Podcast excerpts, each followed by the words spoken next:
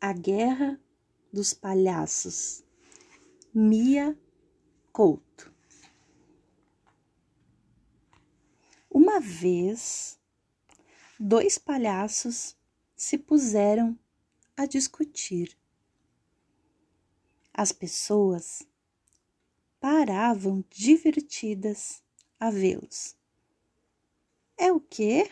perguntavam. Ora, são apenas dois palhaços discutindo. Quem os podia levar a sério? Ridículos, os dois cômicos ripostavam. Os argumentos eram simples disparates, o tema era uma ninharice. E passou-se um dia inteiro. Na manhã seguinte, os dois permaneciam excessivos e excedendo-se.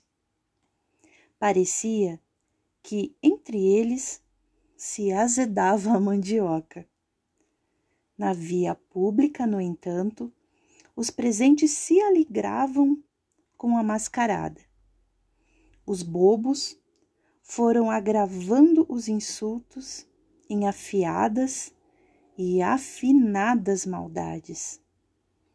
Acreditando tratar-se de um espetáculo, os transeuntes deixavam moedinhas no passeio. No terceiro dia, porém, os palhaços chegaram às vias de fato.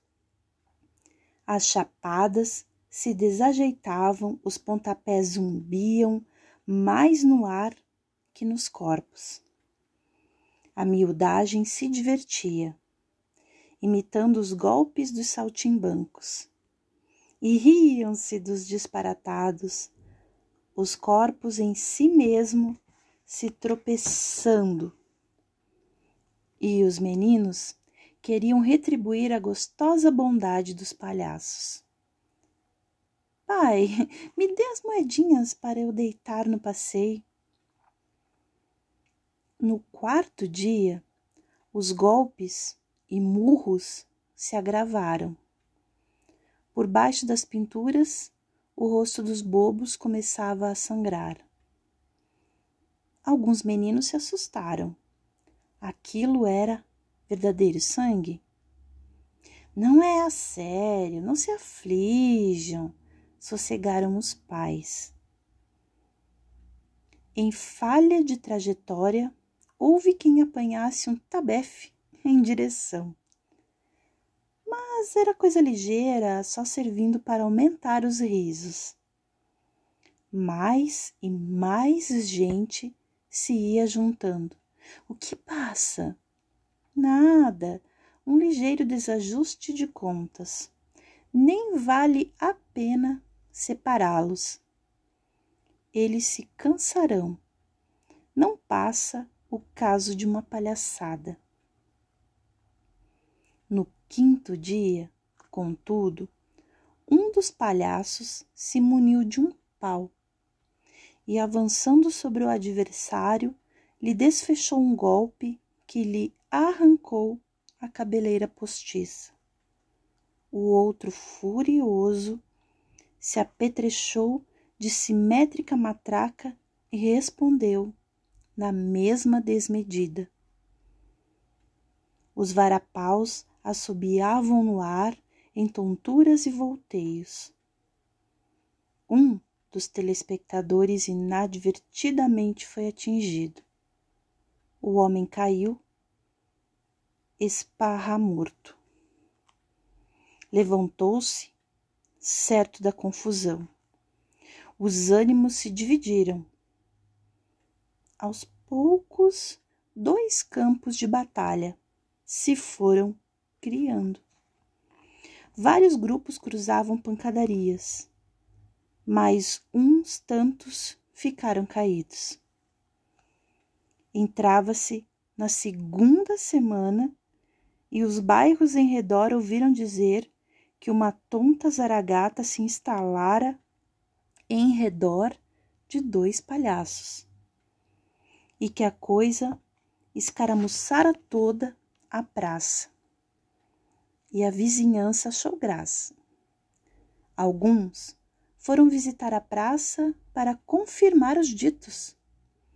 Voltavam com contraditórias e acaloradas versões. A vizinhança se foi dividindo em apostas opiniões. Em alguns bairros se iniciaram conflitos. No vigésimo dia se começaram a escutar tiros. Ninguém sabia exatamente de onde provinham. Podia ser de qualquer ponto da cidade. Aterrorizados, os habitantes se armaram. Qualquer movimento lhes parecia suspeito. Os disparos se generalizaram. Corpos de gente morta começaram -se a acumular nas ruas. O terror dominava toda a cidade. Em breve começavam os massacres. Princípio do mês. Todos os habitantes da cidade haviam morrido. Todos, exceto os dois palhaços. Nessa manhã, os cômicos se sentaram, cada um em seu canto, e se livraram das vestes ridículas. Olharam-se, cansados. Depois se levantaram e se abraçaram, rindo-se a bandeiras despregadas. De braço dado, recolheram as moedas nas bermas do passeio. Juntos atravessaram a cidade destruída, cuidando para não pisar nos cadáveres. E foram à busca de uma outra cidade.